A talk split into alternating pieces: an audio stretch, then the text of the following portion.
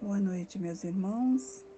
O Evangelho segundo o Espiritismo, capítulo 4. Ninguém pode ver o reino de Deus se não nascer de novo. Instruções dos Espíritos. Limites da encarnação.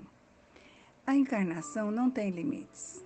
De acordo com o desenvolvimento do espírito, este pode ter um invólucro denso, outros mais purificados em mundos mais avançados que a Terra, são menos denso, menos pesado e menos grosseiro.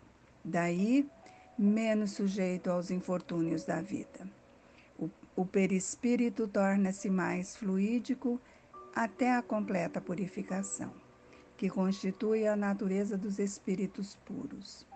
Quando estamos muito presos à matéria, às paixões, os instintos e as sensações que a matéria nos traz, é natural que na vida espiritual nós tenhamos uma dificuldade enorme de compreender essa nova realidade.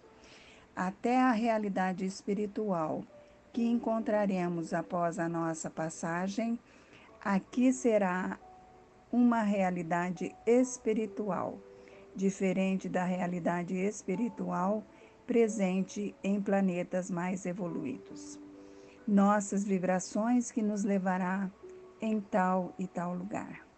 Deus se vale de leis divinas, imutáveis e perfeitas, para fazer a criação e a evolução, inclusive dos corpos desses espíritos.